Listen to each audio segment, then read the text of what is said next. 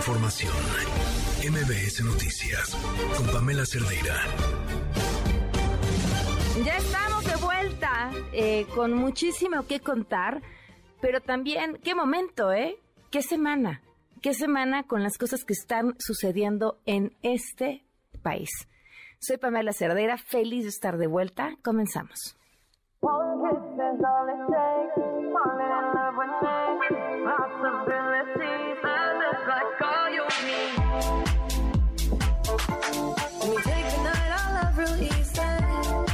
Ya está por resolver la Cámara. Es ya políticamente un hecho que el bloque conservador va a impedir la reforma constitucional. El bloque conservador no quiere que haya menos diputados, menos senadores, quiere seguir manteniendo a los plurinominales, quieren seguir entregando muchísimo dinero a los partidos, quieren que sigan los partidos nombrando, sobre todo los partidos al servicio de la oligarquía conservadora, a los consejeros, no quieren que los elija el pueblo. Eso es lo que ya resolvieron. El INE no se toca. Lo que vamos a hacer es proponer una reforma electoral, no la reforma constitucional, sino una reforma electoral que no se contraponga, que no viole la Constitución y que permita reafirmar el que no se compren los votos. El rechazo a esta reforma es un triunfo de la ciudadanía porque es una reforma que hay que decir es una reforma tóxica, destructiva, que pretende regresar la organización de las elecciones a las esferas del gobierno, cuando eso ya se había superado. El pensar que ahora quien las organice sea el gobierno y que por supuesto quien controle resultados termine siendo el mismo gobierno. Ricardo Monreal podría encabezar o no eh, va por Monreal es un mexicano comprometido, él milita en un partido político, él ha fijado una postura y bueno, siempre tendrá nuestro reconocimiento para sumarse siempre a la fortaleza del proceso democrático en México. Él habrá de tomar sus decisiones, lo apreciamos, lo reconocemos, ha platicado como siempre como un político profesional con todos, pero nosotros siempre atentos y listos para construir por México. Si el senador Monreal desea tomar una decisión para apartarse de su grupo político, pues será una decisión de él eh, y por supuesto que si él se suma al esfuerzo de la oposición, al polo opositor, pues será bienvenido. No se está discutiendo aquí la permanencia de las Fuerzas Armadas en labores civiles, sino el camino para su salida. No estamos frente a un caso sobre militarización, estamos frente a un caso que exige verificar si el Ejecutivo ha cumplido con la ruta que el propio constituyente ha trazado a fin de terminar con la participación de las Fuerzas Armadas en tareas de seguridad pública. El hecho de que esta Suprema Corte valide la participación de las Fuerzas Armadas en tareas de seguridad, hasta en tanto otras instituciones de carácter civil como la Guardia Nacional concluyen su integración y adiestramiento, de ninguna manera significa que este tribunal esté autorizando la militarización de la seguridad pública. De la Barbie todavía no, no tengo confirmación de que haya sido puesto en libertad. Es decir, sigue bajo custodia, pero no nos han dado detalle de qué sigue. No aparece en el sistema. Nos dijo la Embajada de Estados Unidos hoy que todavía sigue bajo custodia. Vamos a ver si es así o no. Eso fue hoy temprano.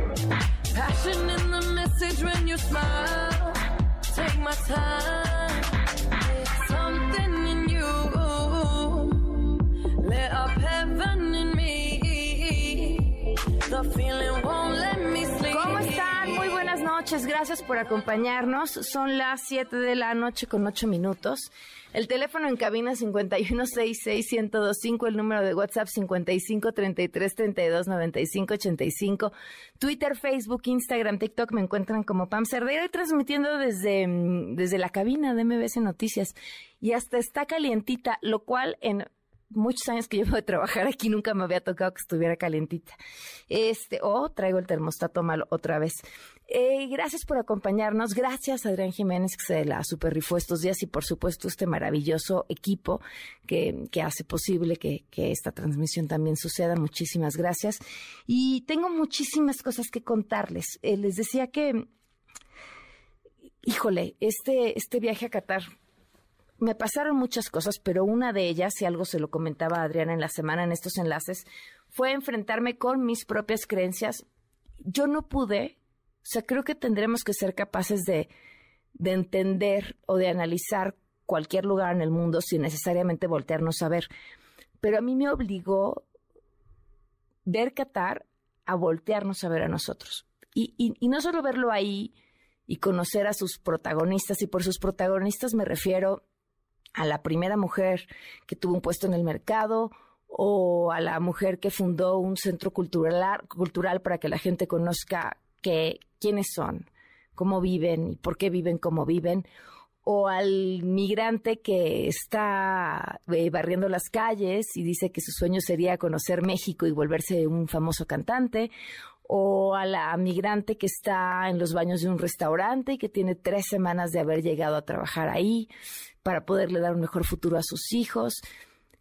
O sea, todas esas historias que, insisto, desde los lados más luminosos de ese país hasta los más terribles, como los que ya conocemos, la historia de los migrantes y la construcción de los estadios, pero también muchos otros más que, que, que, que, no son tan mencionados y que tienen que ver, creo, con la migración en general y el tema de derechos humanos, eh, de acceso a derechos básicos a las personas, a las mujeres y a las personas de la comunidad LGBTQ que eso también es indiscutible, pero, pero insisto, eh, cada,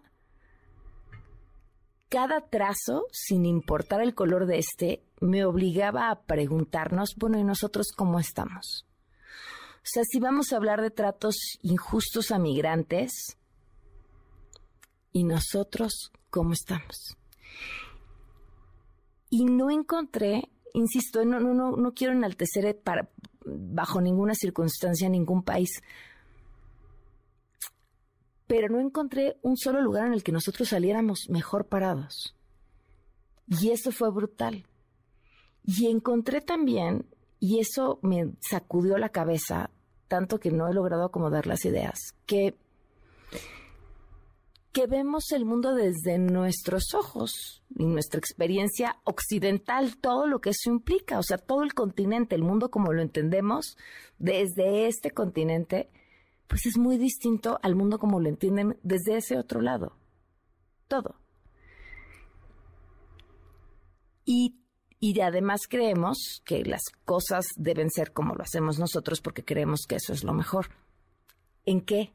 ¿En todo o no? Nada más en parte. Este, no sé, les digo, me, me revolvió la cabeza de una manera, este, fascinante, sobre todo fascinante porque en vez de tener respuestas o las cosas más claras, ahora tengo más preguntas, pero sí tengo claro que desde los medios mm, no sé si lo hemos traducido bien. Pero también tengo claro, eso sí, sin duda alguna, que la Copa del Mundo en Qatar es un grandísimo ejercicio de relaciones públicas de Qatar para el mundo, para los efectos que sirvan, ¿eh? desde sus planes para volverse un destino turístico y voltear a ver para que el mundo lo voltee a ver, hasta para crear eh, mejores alianzas internacionales que protejan a, este país eh, que ya se las ha visto complicadas en un bloqueo. Entonces, y que, tuvieron que volar cuatro mil vacas por avión para, eh, para enfrentar la crisis de un bloqueo. Entonces, o sea, todas esas preguntas están ahí. Sí, es un ejercicio inmenso de relaciones públicas, pero aún así creo no lo hemos contado bien, o al menos no lo hemos contado completo. Con todo eso, vamos con esto que nos tiene Gaby Vargas y regresamos con la información. Liverpool es parte de mi vida. Presenta. No importa cómo estés siempre puedes estar mejor. Mejor, mejor. Con Gaby Vargas.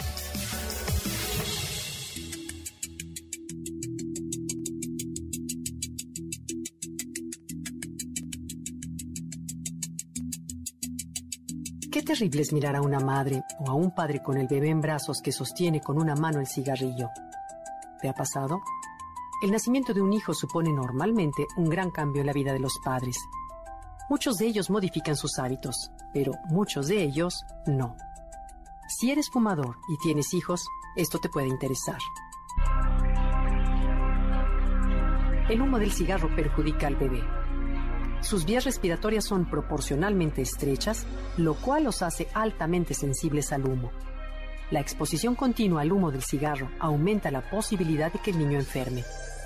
Bebés o niños que son fumadores pasivos suelen enfermar con más frecuencia, presentan continuos catarros, asma, bronquitis e incluso pueden llegar a padecer daño pulmonar y en una infección viral tienden a agravar o a no mejorar. Además, un padre que fuma no puede pretender que su hijo no vaya a fumar, pues desde pequeño lo lleva al consumo de este.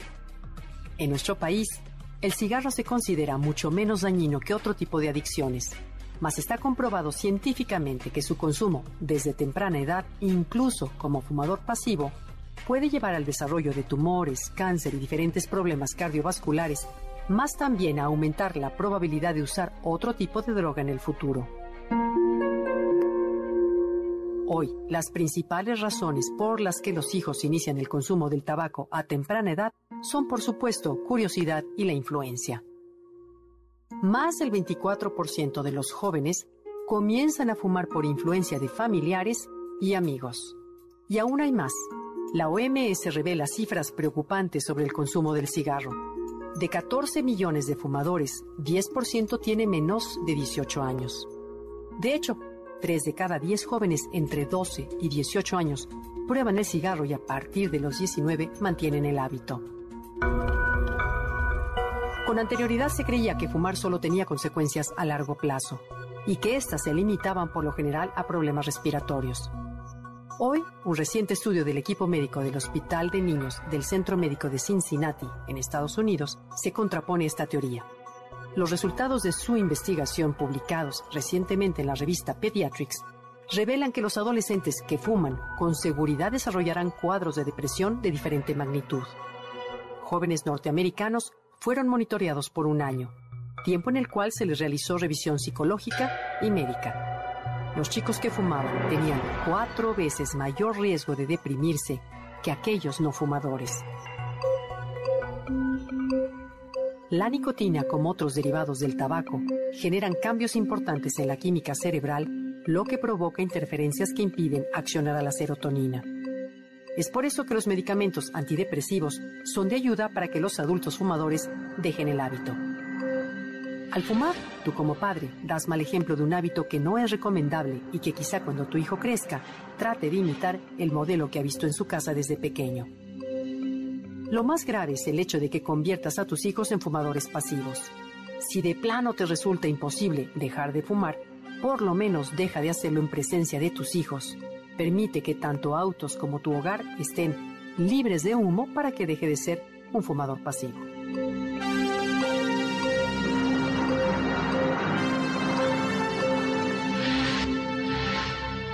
Liverpool es parte de mi vida. Presentó. Mejor con Gaby Vargas. Quédate en MBS Noticias con Pamela Cerdeira. En un momento regresamos. Estás escuchando MBS Noticias con Pamela Cerdeira.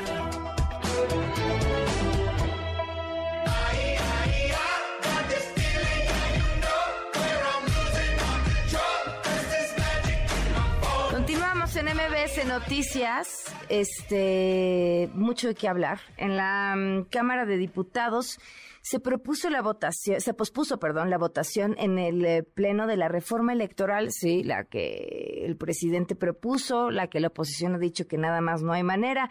Angélica Melín, cuéntanos, buenas noches.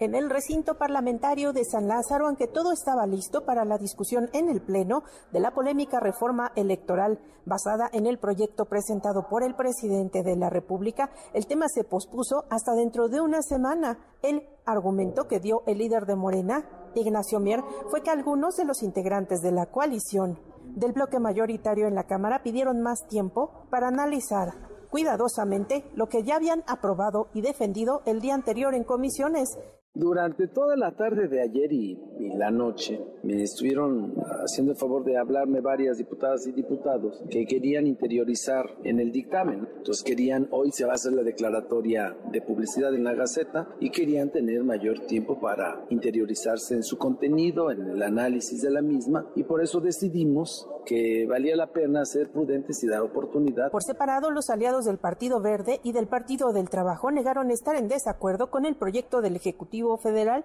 También rechazaron que hayan sido ellos quienes pidieron a Morena ponerle hielo a la discusión que se tenía prevista para este martes 29 de noviembre y que se llevará para el próximo martes 6 de diciembre.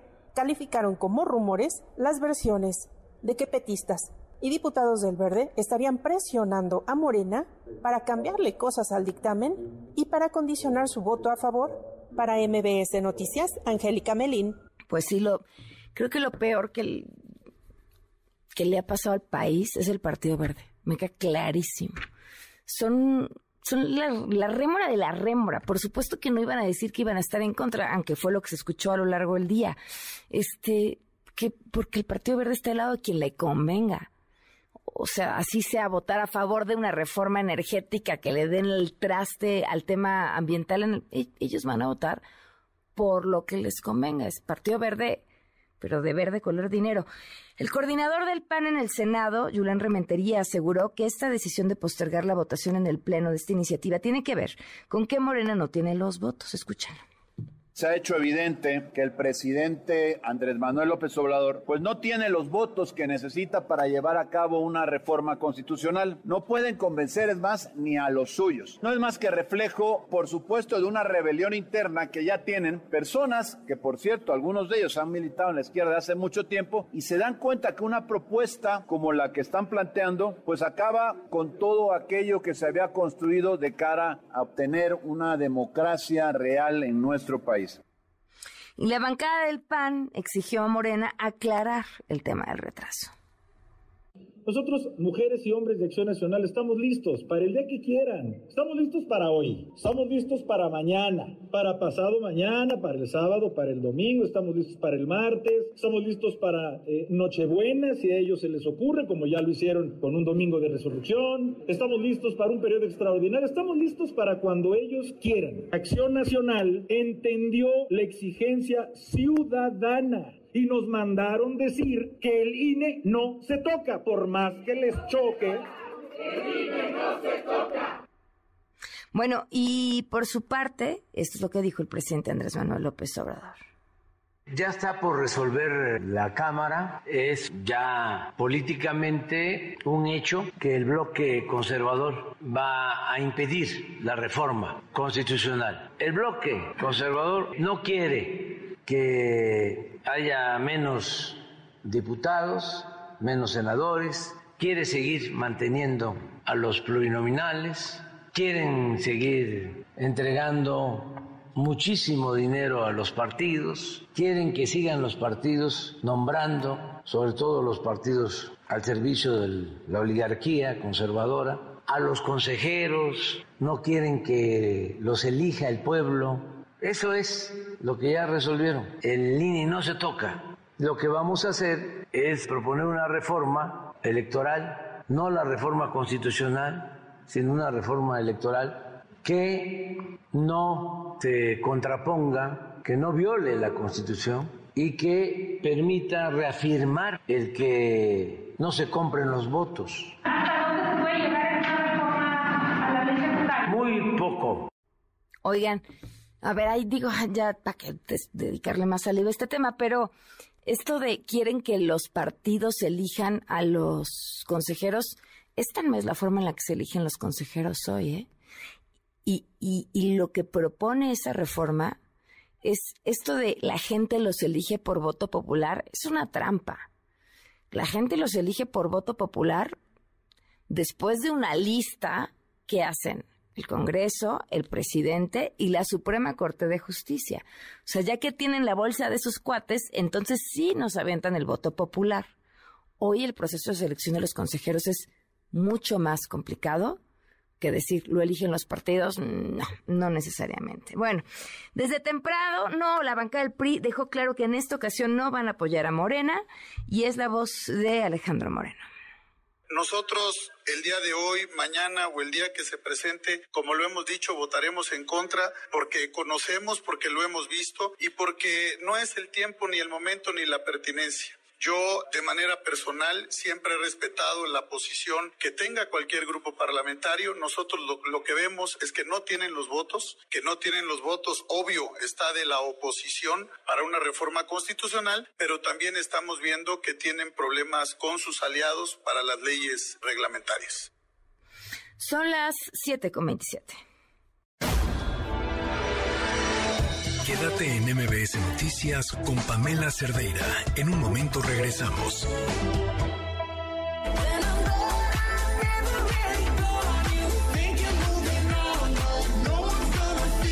Son las 7 de la noche con 29 minutos. Gracias por acompañarnos y continuar con nosotros en MBS Noticias.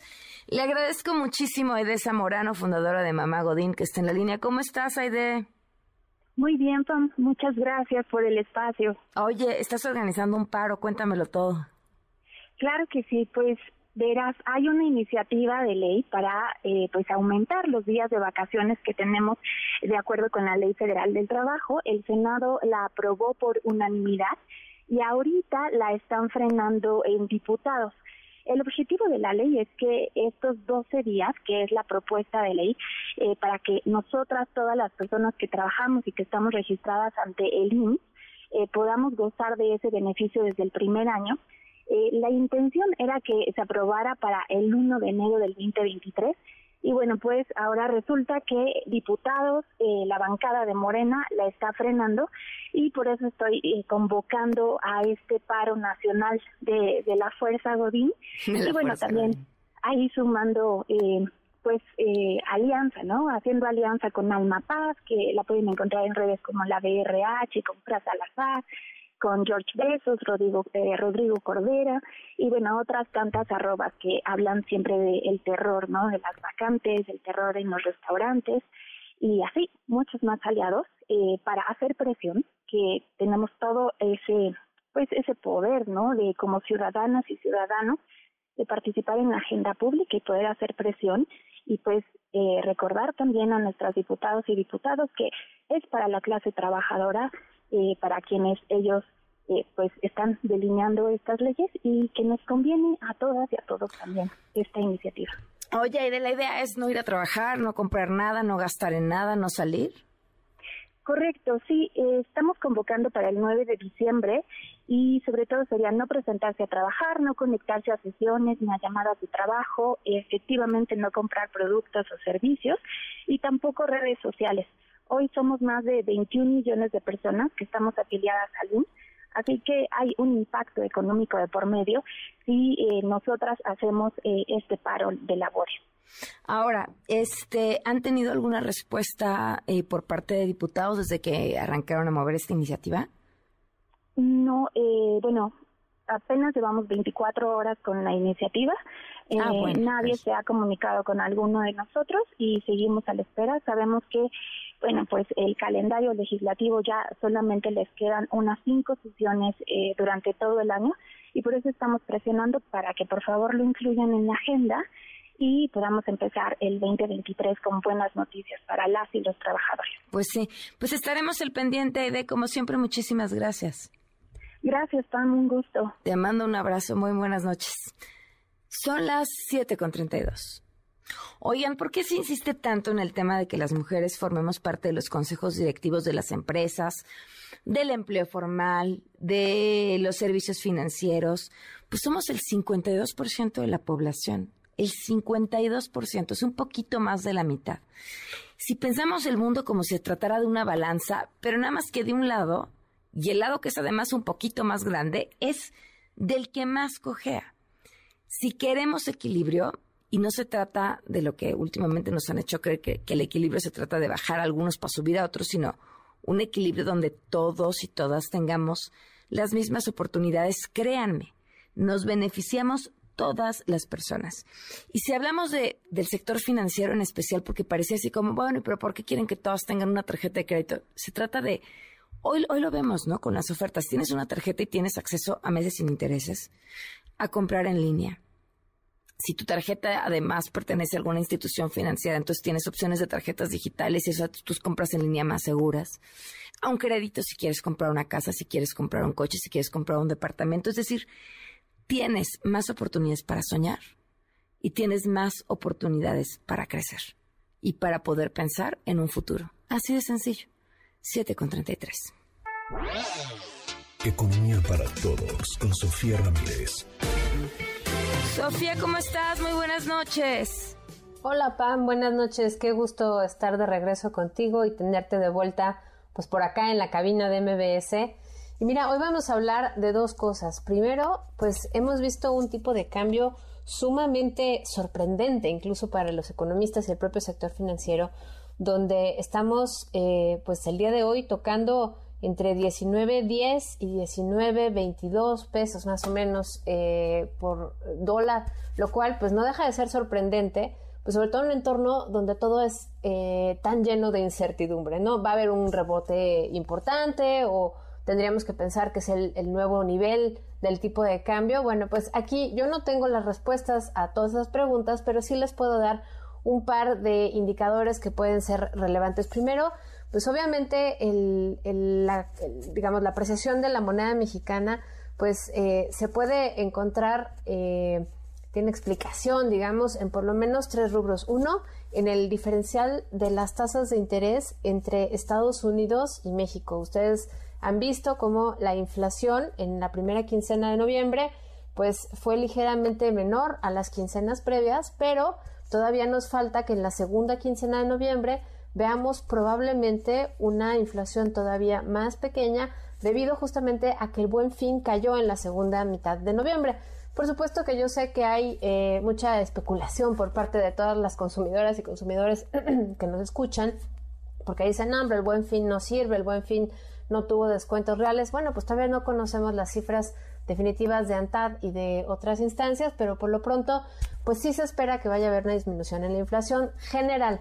Aquí es muy importante porque nuevamente tendremos que esperar a ver cómo sale la inflación subyacente, que es aquella que es susceptible de la política monetaria porque responde a los precios del mercado, a la oferta y la demanda, a diferencia del componente de la inflación no subyacente, que es los energéticos. Entonces, regresando, ¿por qué el tipo de cambio eh, está siendo favorable para la moneda mexicana? Pues justamente porque en Estados Unidos ya hemos visto un par de meses con una caída en los eh, niveles generales de inflación, sobre todo en la inflación subyacente de Estados Unidos, la core inflation, así le llaman ellos.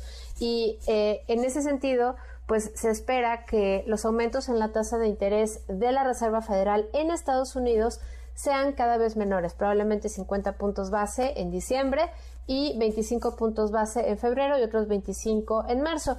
Todas estas son especulaciones, nuevamente cada quien tiene que ir revisando sus propios datos, pero más o menos es lo que se espera. En el lado mexicano tenemos una tasa de interés que todavía no puede frenarse a pesar de que ya empecemos a ver que la inflación general pareciera haberse detenido. ¿Por qué digo pareciera? Insisto, porque lo que vimos es una caída en los precios de los energéticos. Eh, de hecho, ayer vimos unos niveles eh, particularmente bajos en los precios internacionales del petróleo y por lo tanto eso impacta, digamos, positivamente a la inflación no subyacente, que es esta parte que no afecta, eh, más bien que no se modera por la política monetaria, pero que tampoco responde a, digamos, eh, el, mercado y la oferta y la demanda en este lado de la frontera, digamos, al interior de México.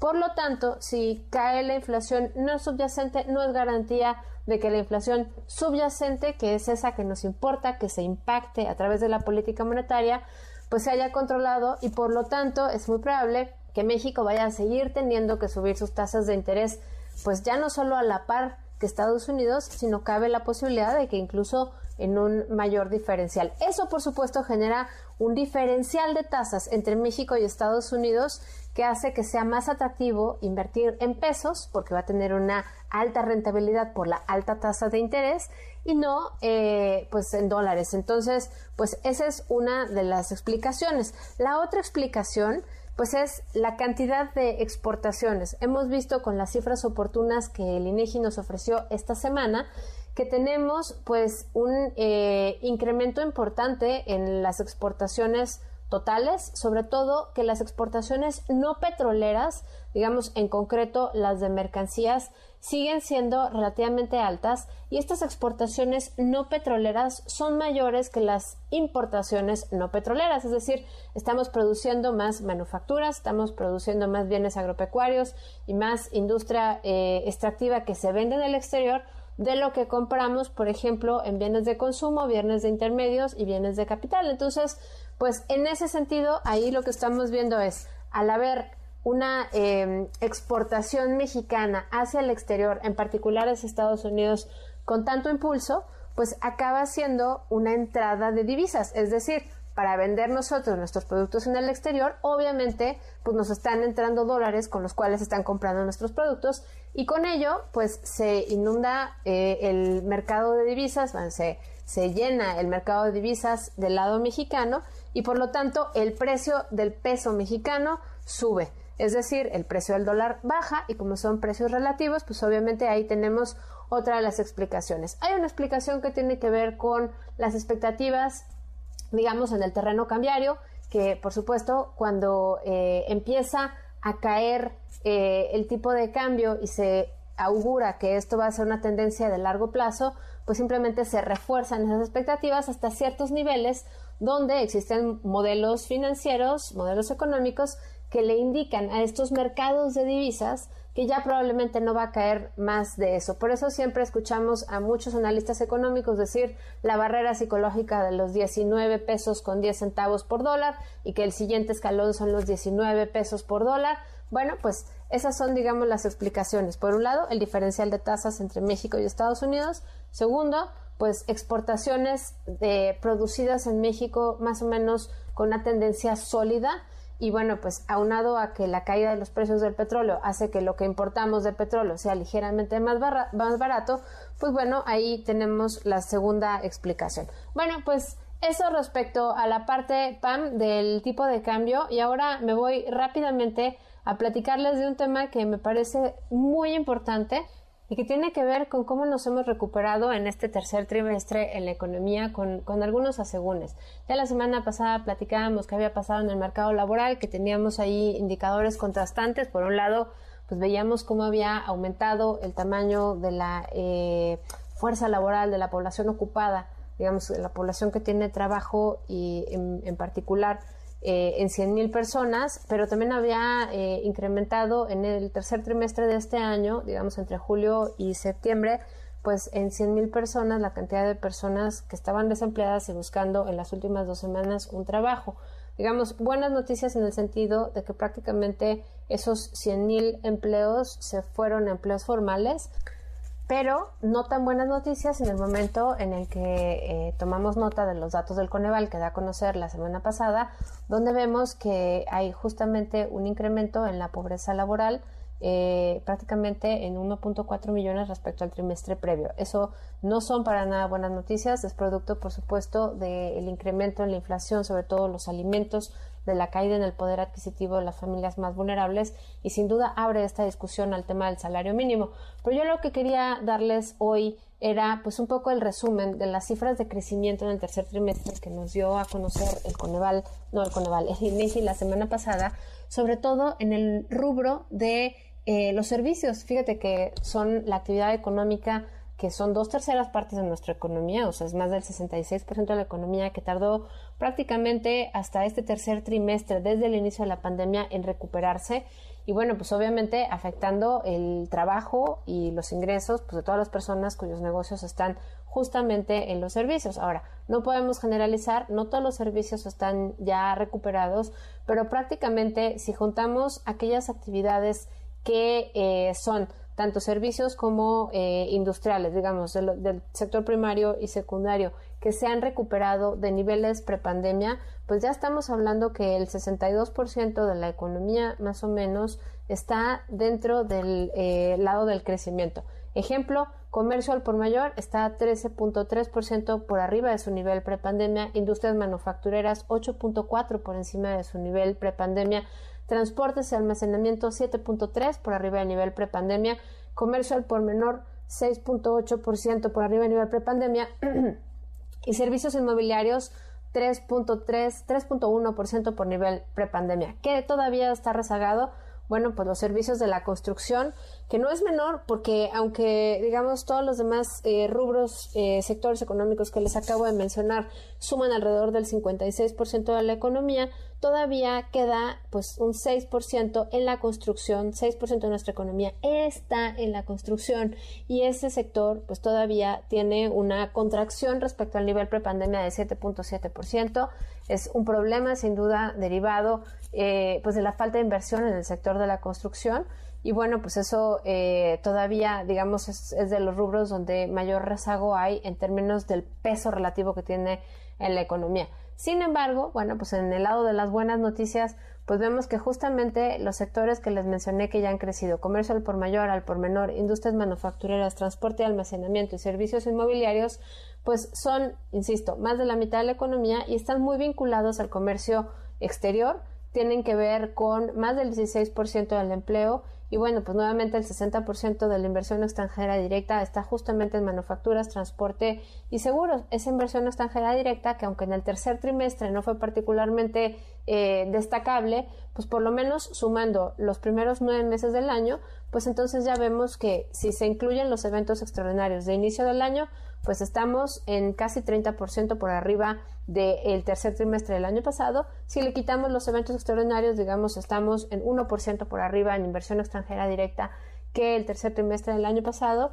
Entonces, bueno, pues eh, sumados a las condiciones preexistentes, a la ubicación geográfica y obviamente a las capacidades instaladas de logística, energía eléctrica y capacidad productiva, pues parece que mientras Estados Unidos siga creciendo, México va a tener una vinculación importante con el mercado norteamericano y obviamente con eso eh, pues se alimenta el dinamismo de la economía de este lado de la frontera. Con eso me quedo, Pam. Un gusto, como siempre, estar con ustedes. Un fuerte abrazo. Gracias, Sofía. Vamos a una pausa y volvemos. Quédate en MBS Noticias con Pamela Cerdeira. En un momento regresamos. Estás escuchando MBS Noticias con Pamela Cerdeira.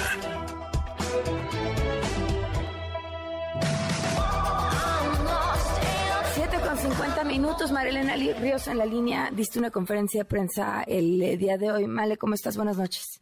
Hola, buenas noches. Pues sí, el día de hoy eh, di una conferencia, pues sobre todo para seguir nombrando lo que sigue pasando, no solamente a mí, sino que esto que me pasa se le pasa a cientos de mujeres en el país diario, ¿no? Lo que denuncié esta mañana fue fue avisar que iba a emitir mi denuncia, por tanto el día de hoy se acaba de abrir una carpeta de investigación en contra de Alejandro Murad Hinojosa por violencia de género, violencia institucional, violencia económica y abuso de poder y sobre todo también ahora que les comparto esto de los tratamientos médicos existe una cantidad de 150 mil pesos, yo creo que a algunos les dará risa, eh, 150 mil pesos para el saqueo que existe en Oaxaca, ¿no? Oye, a ver, pero, pero ¿qué ha pasado, Marina? Porque tú llevas denunciando esto desde hace tiempo. ¿Qué te han dicho? Eh, pues nada, porque bloquearon, eh, me bloquearon a mí de todos los contactos que se tenían con el gobierno del estado y no solamente a mí, pues también a la CDDH. ¿Cómo? Sí, ya no, no, tenemos semanas que no se ha permitido un contacto directo ni con el particular del gobernador ni con las abogadas este, representantes del gobernador Alejandro Murat no se ha podido tener algún contacto esto pues con la evasiva de la disculpa pública que se tenía prevista para el día de ayer 28 de noviembre y pues lo que hicieron ellos es bloquearnos o sea es decir entra al buzón directamente. Ni siquiera con la cancelación te dieron alguna respuesta, alguna razón. Ninguna. Eh, se había quedado con el gobierno del estado que se iba a realizar la disculpa pública el día 28. Esto pues porque existió, sí existió una reunión eh, los primeros días de noviembre con representantes del gobierno de Oaxaca en la CNDH como observadoras, por supuesto, y se llegó al acuerdo que sí iban a dar la disculpa pública. Las palabras de la licenciada Terán fueron que el gobernador tenía toda la disposición para darme una disculpa pública, pero que me daba la disculpa pública siempre y cuando Rosario Piedra estuviera presente.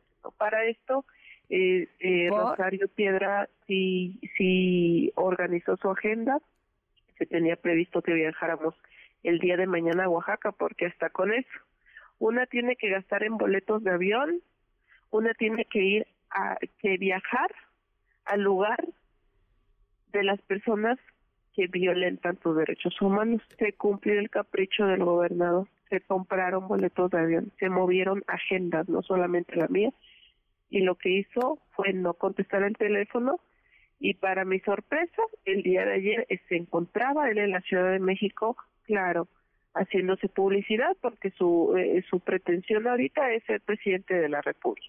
No se encontraba con el gobernador de Nuevo León, eh, Samuel, y, y pues bueno, no hay respuesta. El señor se está publicitando en todas sus redes sociales, pero a las personas de Oaxaca no nos da ninguna respuesta. Y esto, Pam, te lo digo porque la disculpa pública no es un acto para mí de vanidad, porque imagínense, si la disculpa pública a mí me devolviera mis cachos de piel, si me si me permitiera una disculpa pública que detengan a mis agresores, que dejen de matar a las mujeres, pues sí, que me dé la disculpa pública. Y no es porque quisiera tanto que fuera por parte del, ah, del señor Alejandro Moreno Hinojosa, sino que el acto significativo tiene que ser un significante para todas nosotras.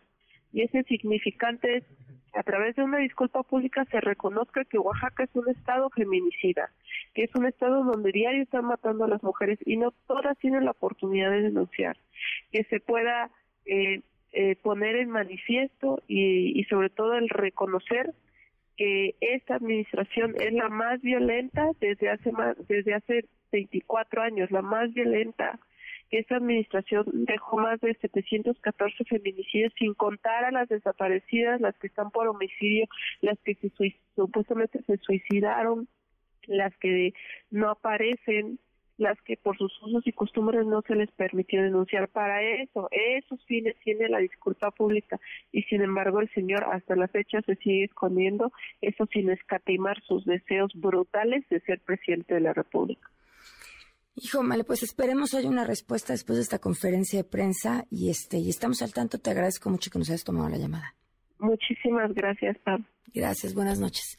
7 con 56. Último sobre tecnología con José Antonio Pontón. Pontón, ¿cómo estás? ¿Qué tal? ¿Todo bien? ¿Cómo te va el jet lag? Siento que acabo de verte muy bien a ti. Bien, bien, ahorita ya, la, o la verdad que sí me ya me ando medio, jeteando, pero todo bien, todo bien. Aguanta, aguanta, diez minutos más, Pontón. Exacto, exacto, un ratito más para dormir toda la noche. Pero bien, y fíjate que, eh, pues muy interesante con respecto a tecnología ahí en, en, ahora en Qatar, que tuvimos la oportunidad de ir ahí cuatro días rápidamente. Bueno, pues en los estadios, bueno, ya sabemos que hay aire acondicionado, hay wifi gratis y no se satura la red, eh, digamos, eh, 5G, como por ejemplo en un concierto aquí en la Ciudad de México, ¿no? Ya sabes, una marcha. Azteca, quieres mandar un tweet, quieres mandar un, un este un WhatsApp y está todo saturado y no puedes mandar nada, ¿no? Y allá la verdad es que con estadios de 80 mil personas, pues yo seguía tuiteando, eh, subiendo stories y a todo dar. Ahora, a la llegada te regalan un SIM card, un, un chip que te da este 2000 22 minutos de llamadas, 2022 SMS y, y 2022 gigas de datos, digo 2022 megas de datos, o sea 2 gigas. Eh, y eso se liga con tu Haya Card y entonces que ese es el permiso tipo Visa esta que tenías en una aplicación en tu teléfono con un QR code y con eso se ligan y ya puedes utilizar por lo menos esos 2 gigas que te daban gratis. Este, sin embargo, yo compré en México, desde México, un SIM card con una compañía, este, digamos, tercera, ¿no? Eh, y me fue muy bien. ¿no? ¿Contraste Este, con, de ¿Contraste verdad, un eSIM? un, uno, un SIM era físico, Ah, ok. este, y fui por él aquí a la Ciudad de México, digo, pues te lo pueden mandar. Aquí. Y aquí en la Ciudad de México, pero solo funciona para Qatar, o solo Ah. funciona, es una compañía que se dedica a vender SIMs de varios países. ¿Cómo se llama? Y se llama Hola SIM. Ok. Yo compré Y uno Ajá. bueno, uno, uno digital. ¿Un eSIM? Ajá. Sí. ¿Qué tal bien? Perfecto. Ah, súper bien. ¿En, en dónde? ¿Hola Fly se llamaba? Creo que sí. Sí. Eh, bueno, pues este era un SIM físico y a todo dar fueron 18 gigas de datos por mil pesos. Y dices, bueno, pues no es, no es- no está barato. Estaba más Sin barato el embargo, mío, Pontón. Lo, pero sí, sí está más barato que si hubieras ten- eh, con tu proveedor de telefonía en México Ah, no. usar el roaming, No, es no. impagable. O sea, te daban 1.5 gigas por mil pesos en vez de 18, ¿no? Gigabytes. Entonces, bueno, pues ahí la comparación, pues resulta mejor el, el, el, el Sí. chip es comprado por eh, con otra diferente compañía. Y después, algo también que me llamó la atención, que no mucha gente como que lo ubicó, pero yo lo vi anunciado en algunas pantallas dentro de los estadios, es la aplicación que se llama FIFA Plus. Y esa aplicación, además de que te dé resultados, algunas estadísticas, este, noticias, lo más relevante hasta el momento, tiene una función que únicamente funciona cuando estás en el estadio, porque utiliza la geolocaliz- geolocalización precisa de tu teléfono. Entonces se dan cuenta que estás en el estadio y abres la cámara y como realidad aumentada, tú apuntas el teléfono o la cámara del teléfono hacia la cancha, escanea la cancha el teléfono para que sepa el teléfono en dónde te encuentras, en qué parte del estadio estás, ¿no? Sentado en la tribuna, si estás atrás de las porterías, si estás este, en el centro, etcétera. Y entonces ya detectando eso en dónde te encuentras, tú estás viendo a través de la pantalla de tu teléfono, obviamente como si fuera un video, ¿no? Estás viendo, como si estuvieras grabando un video, estás viendo a los jugadores ahí en la cancha, etcétera. Pero tú al tocar con tu dedo a cualquier jugador en tiempo real, que lo estás viendo, te, está diciendo los eh, cuánto está corriendo en kilómetros por hora, Wow. cuántos hizo pases de eh, pases acertados, el porcentaje de posesión, el este mapa de calor, en donde este jugador jugó más tiempo, ¿no? En qué parte de la cancha. O sea, te dan estadísticas en tiempo real con realidad aumentada, increíble, la verdad, está sensacional. Funciona en Android, iOS, todavía hay gente, o, o, bueno, mexicanos, que seguramente se van a lanzar, porque eso sí vi una cantidad de mexicanos, cañón, no sé si te tocó ver eso, pero en estadios, en restaurantes, en las caminando, pueblando, todos mexicanos por todos lados, en partidos que ni siquiera estaban jugando México, por Sí. supuesto, mexicanos echando porras hacia México, ¿no? Sí. Entonces, bueno, este, para... Salvo en el bueno, partido los- contra Argentina. Yo pensé que íbamos a ser muchos más los mexicanos. y estaba muy parejo. Muy. Y además los argentinos son muy ruidosos. No lo digo en un sentido ofensivo. O sea, les saben a la porra. Sí, no, estaba en una competencia de aficiones tremendas de gritos y gritos y gritos y este, y México México y Argentina Argentina y una cosa hasta que cayó el primer gol de Messi, los mexicanos se callaron la boca. la verdad es que ya a partir de ahí yo ya no oí ningún mexicano echando porras y bueno, todo lo demás ya lo sabemos.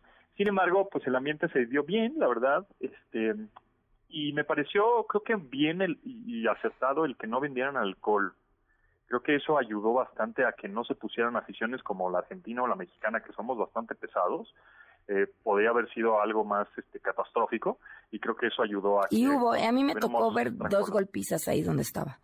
Sí, a mí también me tocó ahí una por una, un argentino que salió todo moqueteado. Ajá. Este, pero bueno, fuera de eso, eh, creo que con alcohol hubiera sido muchísimo peor. Seguramente. Eh, pero bueno. Esta- No sé, yo tengo mis dudas, Pontón, porque siento que la gente que quiere tomar, pues ya se las lleva puestas, ¿no?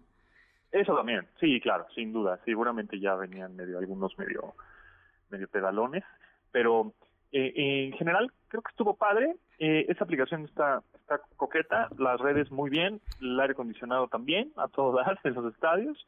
Este, ¿qué más me llamó la atención? Mm, bueno, que existe, hay Uber allá, que generalmente, y, y- y que todos los choferes, que a quien le pregunté de dónde eran, todos los choferes son de Bangladesh, porque como el 80% como de la población ahí de, de Doha pues son extranjeros, prácticamente creo que nada más el 20% son eh, catarís. Entonces, pues no sé qué, qué opines de la ciudad. ¿Te gustó? A mí me pareció un poco artificial, como que no siento que tenga mucha identidad, no sé. ¿En serio? Pues, eh, o sea, no es A ver, es, fea, es una, es, pero- es una ciudad pero está joven. como de chile, mole y manteca, ¿no? Híjole, a mí me pareció espectacular. Sí, Los hay, digo, la parte moderna, que se llama West Bay, ¿no? Que esa es como la parte moderna, pues está padre, pero las otras cosas me- no- nos explicaban que había muchos edificios que solo era el cascarón, que no había nada dentro. O sea, Eso- eso- De escenografía. Fíjate que yo eso lo escuché mucho, más que no había nada dentro, este, edificios de departamentos que, así de, esta ciudad no tiene suficiente gente para llenarlos. Exacto, además, ajá, tal cual. Este, es- o sea, por adentro no hay nada, no hay gente, no hay, no sé, es como una Mundial burbuja que, que eventualmente pues va a tronar por esto que dices, ¿no? Que parece cascarón. La, la arquitectura es brutal, ¿no? La- Sí, yo- y las calles, cosas, avenidas de ajá. seis carriles y dices, ah, tres millones de habitantes.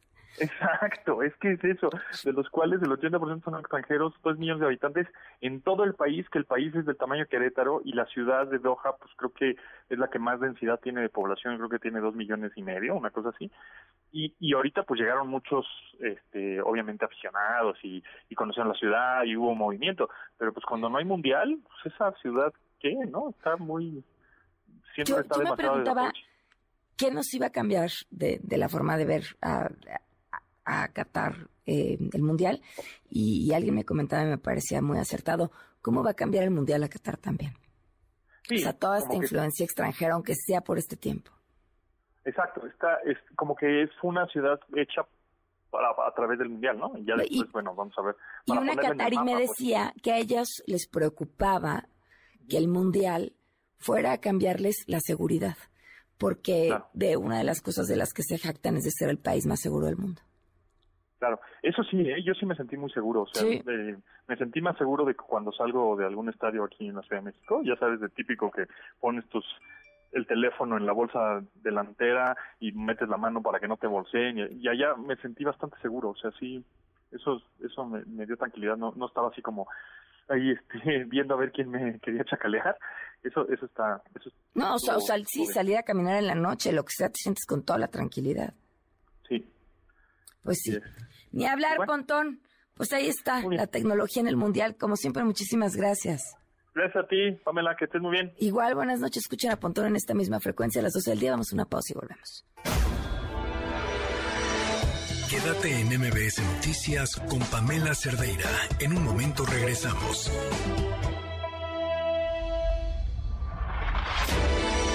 Estás escuchando MBS Noticias con Pamela Cerdeira. We're cool for the summer.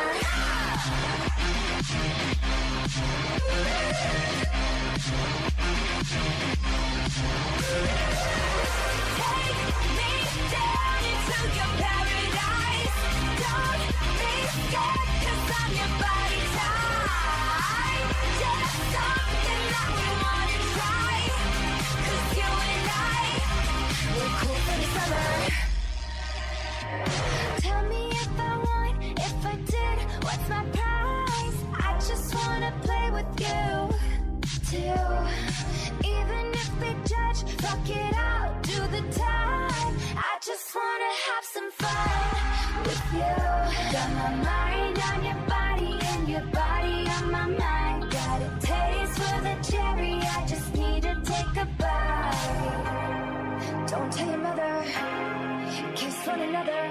Minutos, oigan, de último momento. El Consejo General del INE determinó sancionar a partidos políticos nacionales y locales. Ahí les va. Me falta un redoble, me cae. Por 673 millones de pesos. ¿Por qué? Por irregularidades en sus gastos e ingresos durante el proceso electoral del 2021. Del total de estas multas, el 82% son para Morena, seguidos de el PT, el PRI, el PAN y el Partido Verde. Bueno, pues ahí está. Más razones para que quieran modificar al INE, este, más claras ni el agua. Oigan, escuchen este dato. En 2024 son 10 millones de jóvenes que van a participar en las elecciones por primera vez. Citlali Sánchez tiene los detalles. Cuéntanos, Citlali, buenas noches.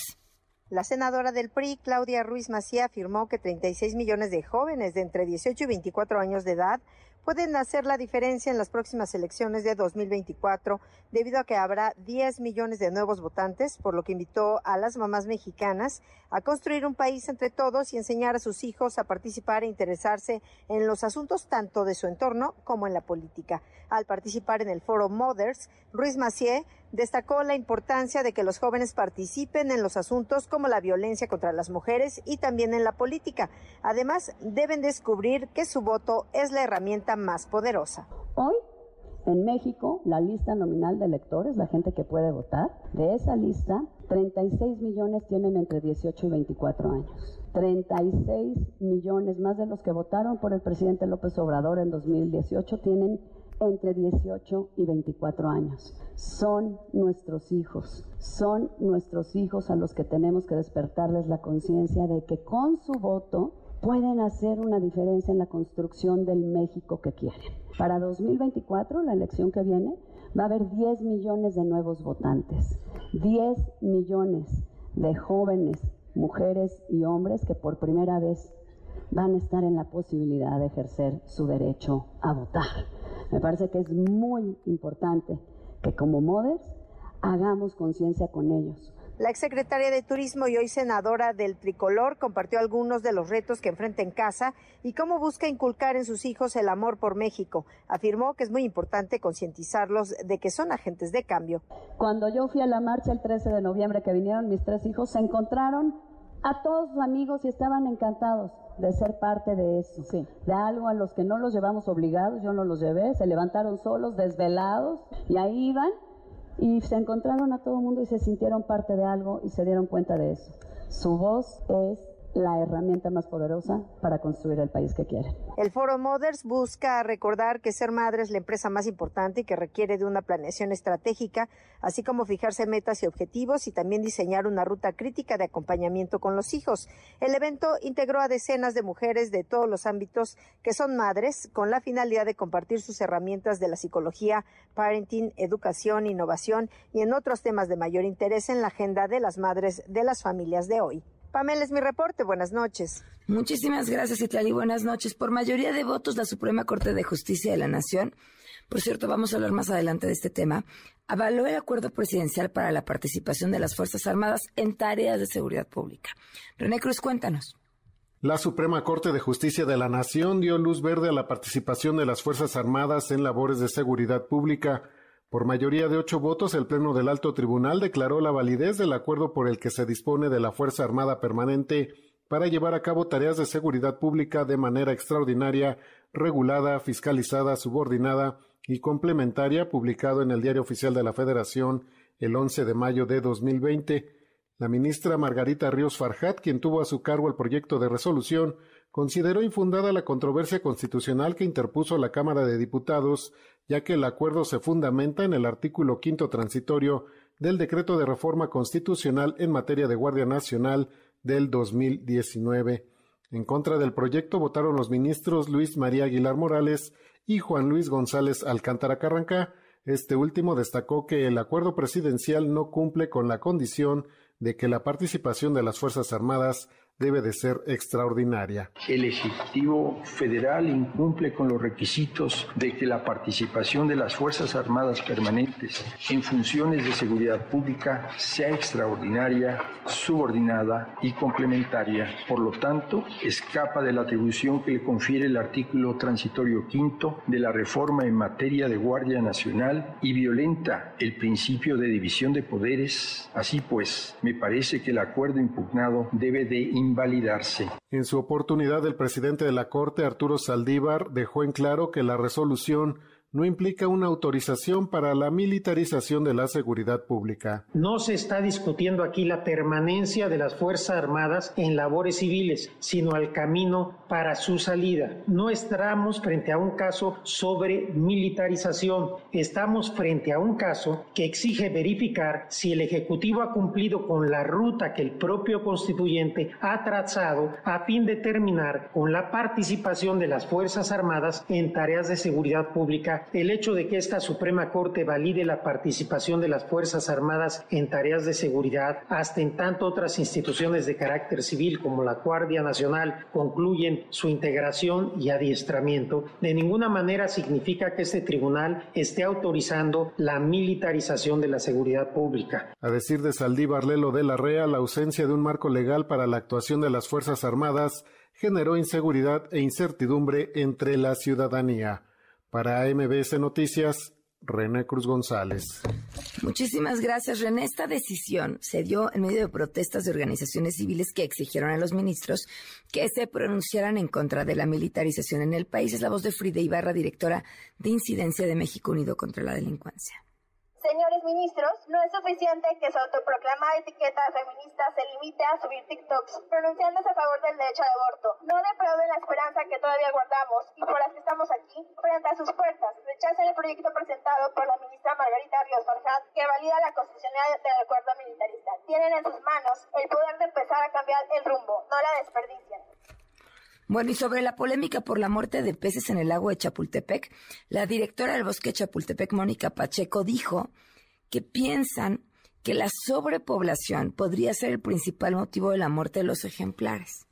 Además, que están llevando a cabo análisis y estudios del agua para saber con precisión qué es lo que está ocurriendo. Lo que resulta increíble es que sea a partir de que se viralizaron estas imágenes de los peces flotando ya ahí muertos, que entonces están investigando qué está pasando. En más información, el Congreso de la Ciudad de México avaló en el Pleno el decreto para incorporar la figura de la violencia vicaria. Esto en la Ley de Acceso a las Mujeres una Vida Libre de Violencia. Es la diputada local de Morena, Ana Francis López. Muchísimas gracias a la Fiscalía General de Justicia de la Ciudad de México, porque tanto Fiscalía como Tribunal, como Secretaría de las Mujeres, como Comisión de Igualdad y muchas diputadas, nos agarramos de la manita y dijimos, esto lo dictaminamos conjuntamente, porque esto nosotras podemos decir misa en la ley, pero si ustedes no lo pueden utilizar justamente para el acceso a la justicia, entonces es ley muerta. No tiene ningún sentido que sea ley muerta este proceso de dictaminación. Por eso es importante. Son las 8 con 16. Una vuelta al mundo del deporte. El marcador de Rosa Covarrubias en MBS Noticias. Rosy, ¿cómo estás? Pam, ¿cómo estás? Buenas noches. Se suman dos clasificados, más bien cuatro clasificados más a los octavos de final. Estados Unidos eh, venció eh, precisamente 1 por 0 a Irán con gol de Christian Pulisic. Por cierto, el futbolista tuvo que abandonar el estadio el Al Sumama luego de que en el gol chocara con el portero Beirambad y bueno, pues finalmente tuvo ahí un, problema abdominal, un parece ser que puede ser un, un desgarre abdominal. Esperemos que esté bien para los octavos de final y con doblete de Marcus Rashford y uno más de Philip Foden, Inglaterra goleó 3 por 0 a Gales y así clasificó como líder del grupo B a los octavos de final.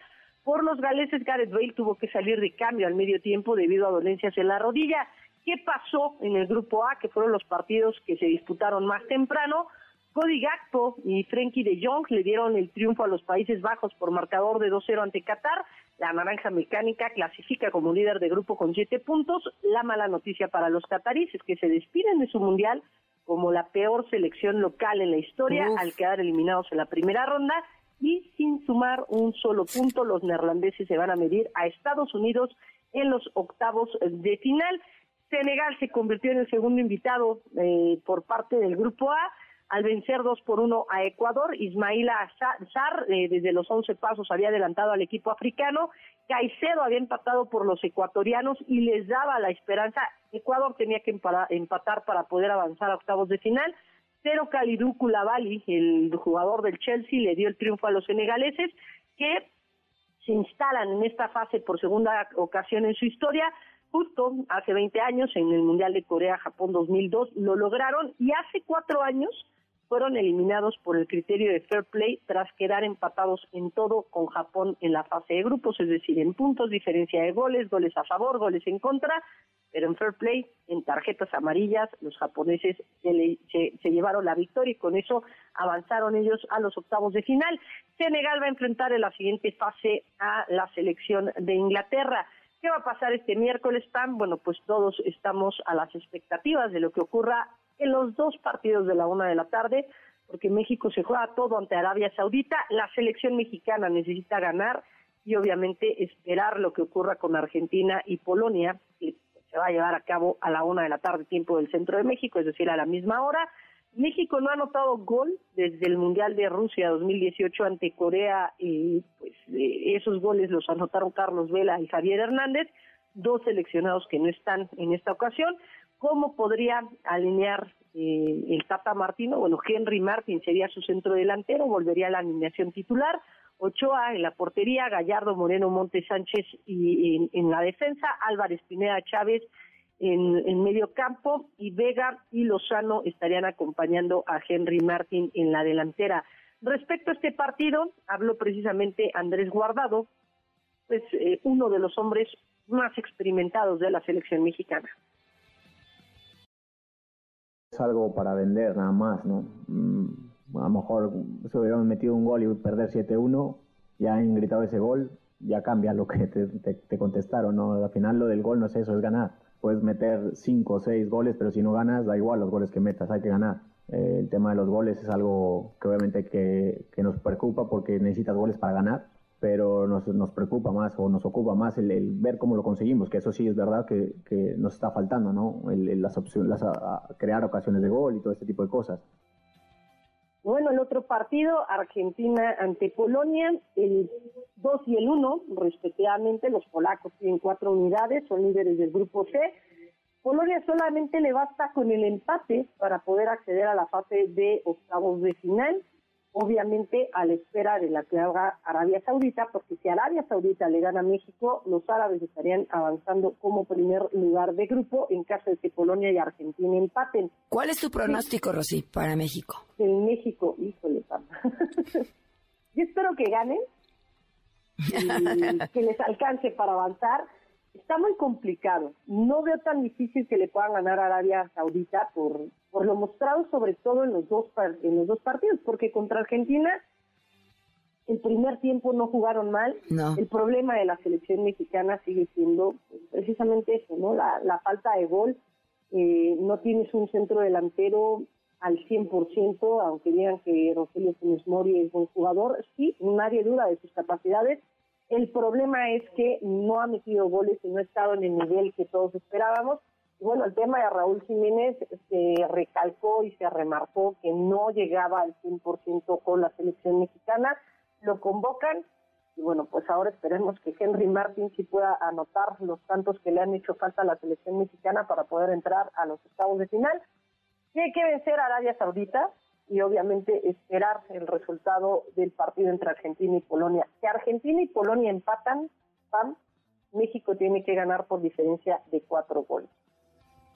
Si Polonia No, le gana a Argentina, que es el resultado que podría ser el que todos estemos esperando, que Polonia le gane a Argentina, México por cualquier diferencia de goles estaría avanzando a los octavos de final. Tiene que ganar, pero pues Pero ¿qué posibilidad hay de que Polonia le gane a Argentina? O sea, ¿alguna vez le ha ganado Polonia a Argentina?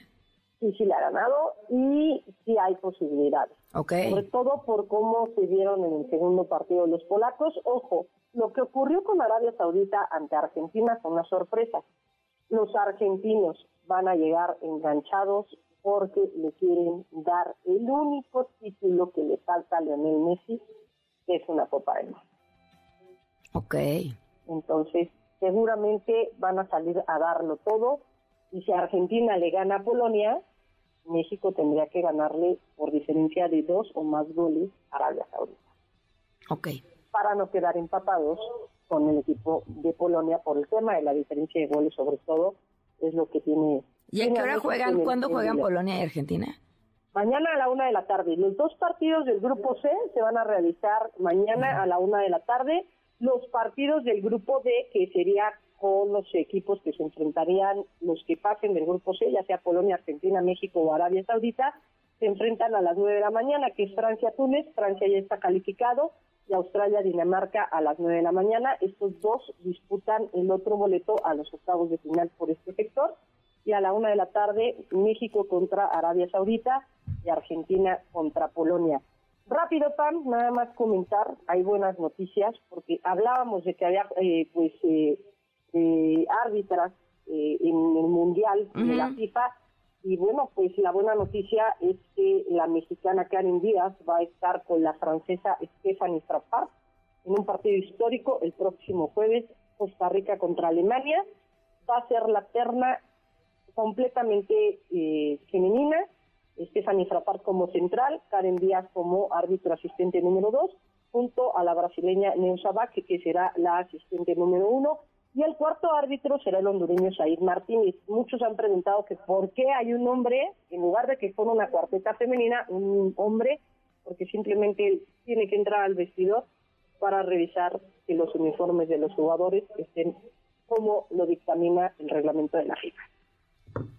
Muy bien, Rosy. Pam, la información deportiva. Pues suerte mañana. Gracias. Ojalá que gane México, ¿eh? Pues sí, ojalá. Un fuerte Pronóstico, abrazo. 2-1 gana México Arabia y espero que Argentina le gane a Polonia. Perfecto. Pues mañana platicamos. Gracias, Rosy. Buenas noches, Pam. Buenas noches, 8 con 24. Quédate en MBS Noticias con Pamela Cerdeira. En un momento regresamos. Estás escuchando MBS Noticias con Pamela Cerdeira.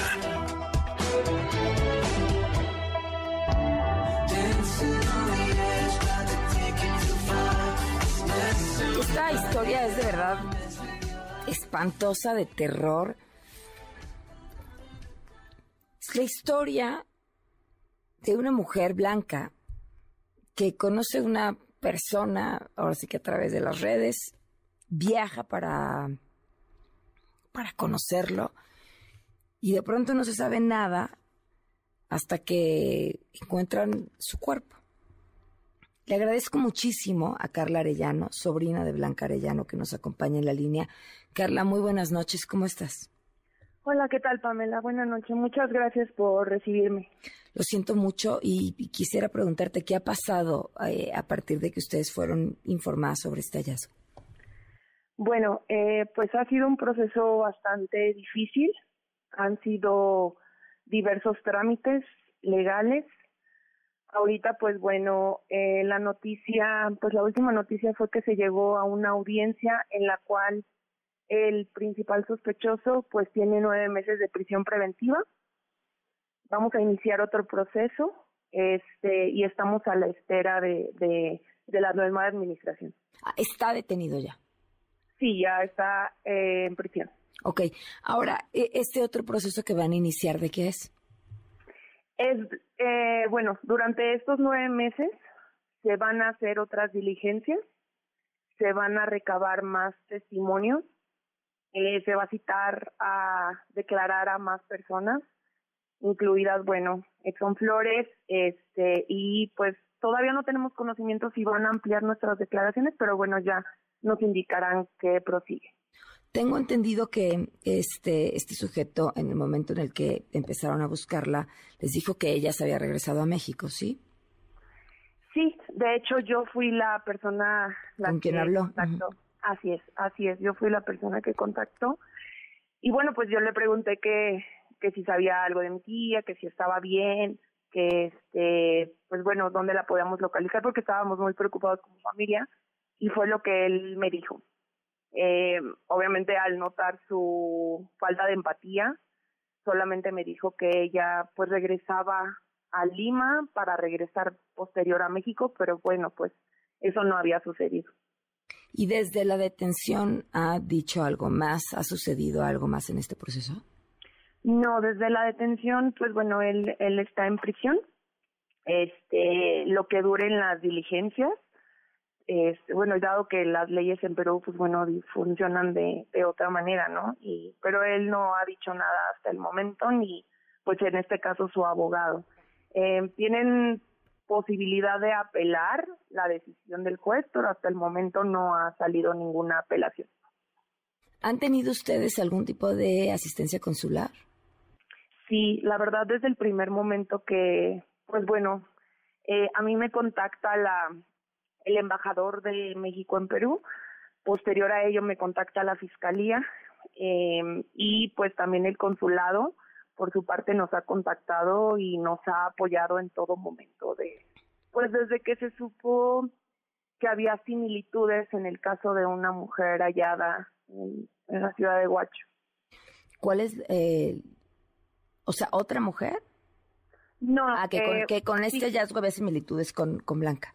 Así es, con las fechas de desaparición. En ese momento fue por la- el motivo al cual me contactó la fiscalía de, de allá. Oye, ¿se han enterado de, de casos similares al, al de Blanca a raíz de que se dio a conocer esta información? Nunca. Eh, la verdad es que pues es un caso más allá de nuestra comprensión. Te lo digo como pues como sobrina, como familia. Nunca nos habíamos enterado de un caso similar ahí. Eh, nos habíamos enterado de un caso pues de una persona que había sido violentada, pero no de esta manera. Nunca nos habíamos enterado de un caso así y jamás nos imaginábamos que como familia nos tocara a nosotros vivir este terror. ¿Cómo conoció este sujeto? Eh, Bueno, también a través de mi, bueno, yo tengo una plataforma de, de streams de videojuegos, soy socia de Facebook Gaming, este, hago transmisiones en vivo y bueno, pues entre eh, comunidades, él también hacía streams de videojuegos y entre comunidades hay opciones de enlazarlas, ¿no? Por ejemplo, de mandarlas de un video de vivo a- de, en vivo a otro. Y yo en una ocasión, pues bueno, vi que esta persona tenía pocos viewers a- hacia allá para apoyarlos. Esto fue hace más de dos años. Entonces, este, bueno, yo supe que tenían contacto y empezó a, a tener contacto ya más allegado con él. ¿Qué esperan, eh, Carla, además de estos próximos nueve meses que durará este proceso? ¿Y tienen ustedes un abogado particular que los esté asistiendo? De, bueno, la prioridad ahorita es la repatriación de mi tía. Esa es nuestra prioridad como familia y obviamente que pues se haga justicia. Han hecho muy buen trabajo, la verdad, hasta ahora eh, al dictaminar nueve meses de prisión preventiva y esperemos que, que las autoridades sigan con esa con esa buena línea de trabajo. Este, perdón, ¿me repites la segunda pregunta? Me voy a regresar a, a lo que me dijiste. ¿Qué, qué les hace falta para la repatriación? Bueno, eh, la administración y en este caso las autoridades ya nos indicarán que, que- en qué consiste, si es viable todavía, este, pero ellos ya nos indicarán en su debido momento. Ok. No, sobre quién estaba eh, defendiendo a la familia, si tenían algún abogado. Perdón, este, sí, también pues parte del, de este nuevo proceso, de esta nueva administración es el indicarnos este, precisamente si necesitamos o requerimos de un apoyo familiar. Claro, pues es que sí, además estar llevando un proceso a distancia debe, debe implicar. Si para cualquier familia en este país llevar un proceso de este tipo es un tema económicamente hablando, no me imagino lo que es ya tenerlo que hacer además en otro país.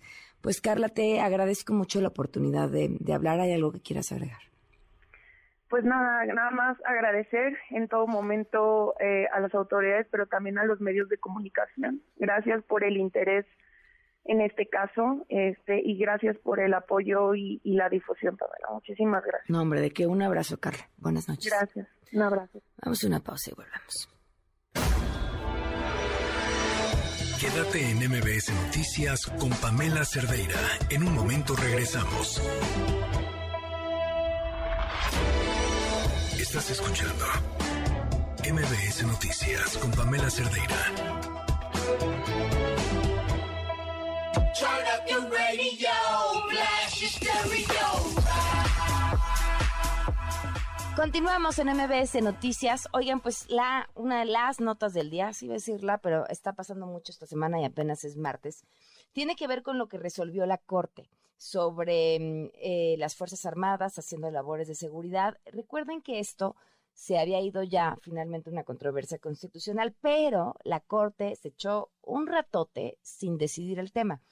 Esta, esta forma de actuar de la Corte es una estrategia que nos tememos pueda suceder en muchos casos. Por ejemplo, si llegara en algún determinado momento a pasar una reforma, una reforma electoral o una modificación a las leyes electorales que fueran inconstitucionales y todo termina cargándose en la Corte, pero la Corte decide que pues ahorita no va a resolver el asunto, en lo que se queda en esto, las cosas suceden. Entonces, bueno, este fue uno de esos ejemplos, de los que tardó muchísimo tiempo en decidirse a tomar y finalmente decide tomar y decide que, ¿qué creen?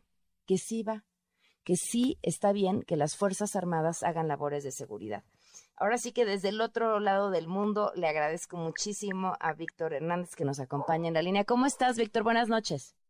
Van, muchas gracias por la invitación. ¿Qué decir sobre lo sorprendentemente aprobado por la Corte? Porque además pues asegurábamos que, no iba a pasar, ¿no? Así es, la Suprema Corte tenía acumuladas eh, muchas acciones de inconstitucionalidad y muchos amparos en torno a la militarización de la seguridad pública. Apenas eh, se acaban de pronunciar con respecto del acuerdo de mayo de 2020, que era eh, un parche jurídico creado por el presidente de la República para simular que durante un periodo de cinco años todos los militares, sin excepción del país, tendrían atribuciones policiales. Em, y hay que hacer un poquito de historia de qué es lo que lleva al presidente a publicar este decreto. Em, de entrada hay que reconocer que la creación de la Guardia Nacional siguió una ruta legal inusual, eh, mientras que presidentes anteriores, cuando querían crear una policía o desaparecer una policía, simplemente hacían reformas a leyes secundarias o cambios administrativos, López Obrador optó por una reforma constitucional. Eh, y él solito se metió en camisa de once varas porque ahora que quiso consumar la transferencia de la Guardia Nacional a la Sedena, que en la práctica siempre estuvo ahí, Alfonso Brazo, Rosicela Rodríguez eran el rostro civil de la corporación, pero siempre fue una extensión de la Sedena, eh, el presidente se topó con pared con una realidad jurídica innegable.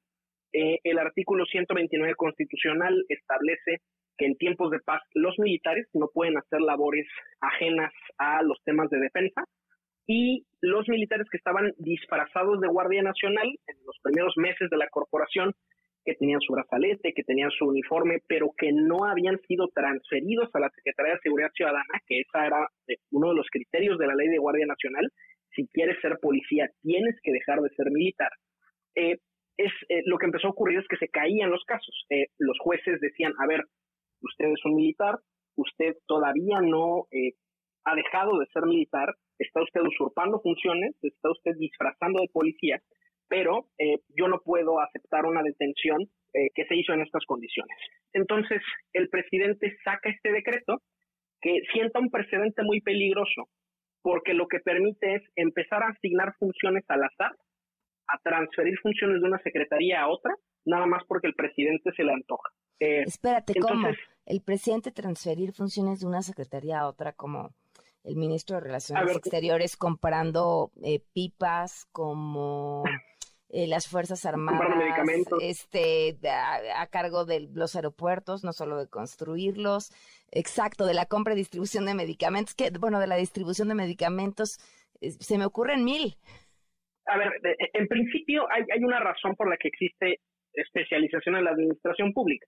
Diferentes áreas del gobierno requieren diferentes áreas de expertise y por tanto, eh, pues si queremos quitar o añadir funciones a una secretaría, tenemos que pedir el permiso del legislativo. Tiene que haber una reforma a la ley de la administración pública. Eh, la Suprema Corte al permitir este decreto, lo que está permitiendo es eso. A ver, si, uno lee el, acuerdo de mayo de 2020, lo que dice es, bueno, voy a tomar este pedazo de la ley de Guardia Nacional y se lo voy a otorgar a los militares. ¿no? Voy, voy a simular que los próximos cinco años los militares son policías y al dar su visto bueno, el precedente es que entonces el presidente el día de mañana puede, eh, no sé, de pronto decir que los funcionarios de migración también tienen atribuciones de la Secretaría de Marina, ¿no? Y entonces un funcionario de migración se puede subir a un buque, decir, leven anclas, ya nos vamos. O que un funcionario del servicio de enajenación de bienes también tenga atribuciones de compra de medicamentos. Es decir, se desdibuja por completo la división del trabajo y no es un tema intrascendente porque lo que aquí se transfirió son facultades policiales, son facultades para decidir La seguridad sobre de la todos. vida, claro, sobre la vida y el patrimonio de otras personas. eh, y que viola la Constitución. Es una, es una farsa, es una simulación que le da la vuelta al 129 constitucional y le entrega el poder a los militares, el poder sobre la vida y la muerte, el poder sobre la propiedad de las personas, que es el poder que uno adquiere cuando hace labores de seguridad pública. Por eso es tan delicado y por eso hay que fiscalizarlo. Claro. Quisiera también añadir que, que hay, hay varios fraudes, en, en fraudes a la Constitución en la decisión de la Suprema Corte del día de hoy. En primer lugar, eh, se repitió en, en la deliberación del Pleno incesantemente las cláusulas que enuncia este decreto de mayo de 2020 de que la intervención de las Fuerzas Armadas es temporal, es subsidiaria, va a ser fiscalizada y quisiera desmentir una por una estas cláusulas. Primero, el que estén en la ley escrita no significa que se vayan a cumplir. Es- ese es el pensamiento mágico de los abogados en México. Pensar que porque está escrito en algún lado, Va eso de así. facto va, va a producir que se materialice. Y eso, eso no ocurre. Eh, primero, intervención temporal. A ver, ya estamos por cumplir 16 años de guerra contra el narcotráfico, los Sweet 16 de la guerra contra el narcotráfico. Y todos los sexenios nos dicen lo mismo. Es una intervención temporal, solo un sexenio más, les prometo que ahora sí lo vamos a resolver. Y esto se convirtió en la excepción permanente y ocurre en todos los casos. El acta patriota, por ejemplo, en los Estados Unidos, que es la que permite el espionaje masivo de comunicaciones, era una ley temporal de emergencia que a la fecha sigue vigente, más de dos décadas después de los atentados. Pues sí, ¿quién va a querer Em, renunciar? Nadie, nadie renuncia a poder y control a cambio de darle a la gente libertades. Por supuesto. Y esa, esa es la primera gran mentira. Intervención temporal de las Fuerzas Armadas. Falso. Esa ya es la nueva realidad. Segundo, que la intervención va a ser fiscalizada. A ver, la normativa de la Guardia Nacional establece que la disciplina, eh, es decir, los casos de abuso, eh, los casos de acuso laboral, eh, todos los problemas en los que incurra la Guardia Nacional se van a resolver en tribunales militares. Y los tribunales militares son fábricas de impunidad. Sistemáticamente agresores sexuales, eh, violadores de derechos humanos, nunca acaban pagando las consecuencias y al revés, también es eh, un área del sistema de justicia donde se fabrican culpables con mucha frecuencia. Estoy pensando en el general Gutiérrez Rebollo, en el general Ángeles de Aguajare, en el general eh, Gallardo, ¿no? Estos personajes procesados por consigna porque eran personajes incómodos para el alto mando, porque a alguien había que sacrificar para dar la impresión de que se estaba atendiendo alguna crisis al interior de las Fuerzas Armadas. Eh, pero al final son los militares auditándose a sí mismos. Eh, y en ese sentido, hay pocos incentivos para que tú mismo proceses a tu propia gente, ¿no? Claro. Eh, porque eso viene con un costo de imagen, porque eso viene con un costo a la legitimidad de la institución. Eh, entonces, también esto nos marca una ruta muy peligrosa, porque hay muchos otros casos sobre los cuales la Corte no se ha pronunciado. Falta la reforma de hace dos meses, la que convirtió a la Guardia Nacional en la cuarta Fuerza Armada del país, después de Ejército, Marina, Fuerza Aérea. Y esa reforma es justo la que resolvió el, el problema que este parche jurídico eh, intentó eh, resolver provisionalmente. Con esa reforma ya la Sedena puede discrecionalmente em, eh, decidir qué tipo de credencial le emite a cada soldado, si lo reconoce como Guardia Nacional, si lo reconoce como soldado o miembro de la Fuerza Aérea. Y entonces son fraudes al artículo 129 que le dan la vuelta, pero que en la práctica eh, le entregan el poder de la seguridad pública a los militares porque ya no hay civiles, al menos a nivel federal, haciendo seguridad pública. Los policías federales están siendo despedidos sistemáticamente desde hace dos meses por esta reforma. Ya no existe tampoco el CISEN. Ya no hay rivales fuera de la Armada de México a la Sedena. Es una supersecretaría que se ha apañado no solo de la seguridad pública, sino de muchos otros ámbitos de la vida pública en México. Oye, Víctor, ahora a ver, todas estas reformas, eh, lo que nos han dejado claro es que la intención fue esa desde el principio, se dijo siempre, tú lo comentaste muchísimas veces, la Guardia Nacional son militares disfrazados, este, con un parche que dice que no son Guardia Nacional, pero todos son militares. Y con el tiempo se supo, ¿no? Incluso la cantidad de militares que había en la Guardia Nacional. Siempre tuvo en realidad el mando de las Fuerzas Armadas, bueno, de la Secretaría de la Defensa. Ahora lo que están haciendo es legalizar. Y yo creo que lo más doloroso, además de que después deshacer ese nudo va a ser casi imposible, tiene que ver con que es una estrategia que ya conocemos y que sabemos no funciona es muy trágica la argumentación que se dio el día de hoy en la Suprema Corte porque le revela, por un lado, una profunda ignorancia operativa sobre lo que está ocurriendo, pero también una profunda ignorancia jurídica sobre derecho de la seguridad nacional y derecho militar. Del lado operativo, que a ver, sabemos que la Corte no tenía por qué pronunciarse en torno a eso, pero es una realidad que no puede negar. La militarización ha fracasado municipios donde se despliegan las Fuerzas Armadas, en el caso más benigno, no hay reducción a largo plazo de los homicidios. Es decir, eh, hay un aplacamiento temporal del mundo criminal, pero si vemos estados como Tamaulipas, como Michoacán, que han tenido despliegues masivos de militares, lo que ocurre después a largo plazo es que hace falta otro despliegue años después porque el problema no se le solucionó de raíz. Eh, ese es el escenario optimista. En el peor de los casos, eh, nos reporta, por ejemplo, el programa de política de drogas del CIDE, se incrementan los homicidios hasta en un 11%, es decir, no es una mera correlación, hay una relación causal estadísticamente demostrada de cómo su actuación incrementa la violencia municipio por municipio. Eh, y en ese sentido, es una estrategia que no solo no sirve, sino que además te acaba incendiando más el país. Eso es un hecho estadístico incontrovertible.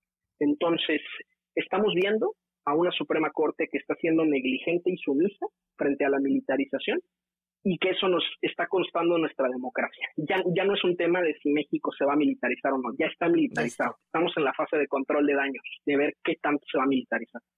Pues sí, pues Víctor, te, te, te agradezco que, que como siempre nos acompañes para hablar de estos temas sigamos hablando, sin duda importante lo que sucedió el día de hoy y seguiremos al tanto de lo que siga pasando. Muchas gracias. Pam, muchísimas gracias. Mi Twitter, arroba arbitrus1805. Un abrazo. Quédate en MBS Noticias con Pamela Cerdeira. En un momento regresamos. Estás escuchando MBS Noticias con Pamela Cerdeira. Periodismo a toda prueba con Joali Reséndiz. Joali, ¿cómo estás? Pamela, ¿qué tal? Buenas noches, buenas noches al auditorio. Qué gusto Pamela, escucharte. que el pasado 12 de octubre, la doctora María Isabel Rojo Gutiérrez, directora médica del Hospital Juárez de México, dio aviso al investigador en ciencias médicas, el doctor José Bonilla Delgado, una hoja en la que se leía rescisión de la relación laboral sin responsabilidad para el patrón, es decir, una terminación de los efectos del nombramiento sin responsabilidad por causa justificada. La decisión fue tomada a partir del contenido vertido casi sin modificación a través de un citatorio sin número de oficio, fechado el 10 de agosto y firmado además por el subdirector de Recursos Humanos del Hospital Juárez de México. Es verdad, Pamela, amable Radio Escucha, nadie está en contra de las decisiones directivas, pero cuando existen diversas irregularidades que contravienen el debido proceso y la falta de transparencia ejercida por la dirección, en este caso de investigación y enseñanza del Hospital Juárez de México, claro que nos toca evidenciarlo periodísticamente. Este citatorio eh, entregado al doctor Bonilla Resulta que fue entregado con menos de 24 horas para que él pudiera asesorarse, obtener testigos de descargo y contar así con una defensa adecuada. Yo realicé ocho entrevistas al personal y las acusaciones hacia el doctor Bonilla, un investigador, carecen de sustento y además de argumentos jurídicos eh, que no tienen razón. Y voy a citar textualmente en cursivas y comillas las denuncias infundadas que provienen de este documento que él recibió. Primeramente lo acusan de no contar con proyectos de investigación registrados, eh, una situación por la cual se le solicitó de manera verbal que registrara un proyecto de investigación. Lo acusan también de eh, recuperar insumos por un proyecto de investigación que evidentemente nunca fue registrado. Estos insumos tenían que haber, haber sido adquiridos y causó un detrimento, según dicen ellos, al erario público federal, pero estos nunca fueron utilizados ni por él ni por nadie. Acusan al señor, al señor, al doctor Bonilla de adquirir estos insumos a pesar de que no contó con un protocolo registrado. Y la Dirección de Investigación contradice su propia norma- normatividad. Es decir, el doctor Bonilla no presenta ninguna factura de reactivos supuestamente adquiridos como evidencia de una compra, la cual era su responsabilidad autorizar de la dirección y de existir un supuesto detrimento al erario, pues en todo caso la dirección debe ser la responsable. El investigador fue despedido cuando jamás entregó ninguna evidencia administrativa de los insumos que ellos dicen que él solicitó y esto se demuestra que nunca se adquirieron estos insumos y que no hubo ningún detrimento al erario o al patrimonio del Hospital Juárez de México. Es necesario destacar, Pamela, que el registro de protocolos de investigación dentro de este hospital no cuenta con un espacio digno ni adecuado para desarrollar ni las investigaciones científicas del doctor ni de ningún investigador, ya que desde el sismo de- del 2017 las instalaciones para desarrollar investigación fueron demolidas en 2019 por, por cuestiones de seguridad. Entonces, las autoridades que se, que se comprometieron en ese momento a reconstruir ese espacio y a tres años de su demolición han mentido todo este tiempo, pues no hay ningún espacio digno dentro de la institución para desarrollar protocolos de investigación, no hay transparencias, ni fechas, ni siquiera compromisos hacia los investigadores al respecto de la reconstrucción de la unidad de investigación. Y yo les pregunto, a ellos, Pamela, ¿quién los despide? La ley, claro, en su artículo 123 de la Ley Federal del Trabajo establece que el patrón debe dar todas las condiciones para que los trabajadores desarrollen el trabajo por el cual fueron contratados. Y no debemos ser omisos a los casos de hostigamiento laboral que reciben los investigadores de este país. Al doctor Bonilla se le acusa de plagio intelectual, se le acusa de varias otras cosas que son, pues, cosas, digamos, para ellos extremas y que estos fueron un referente para despedirlo.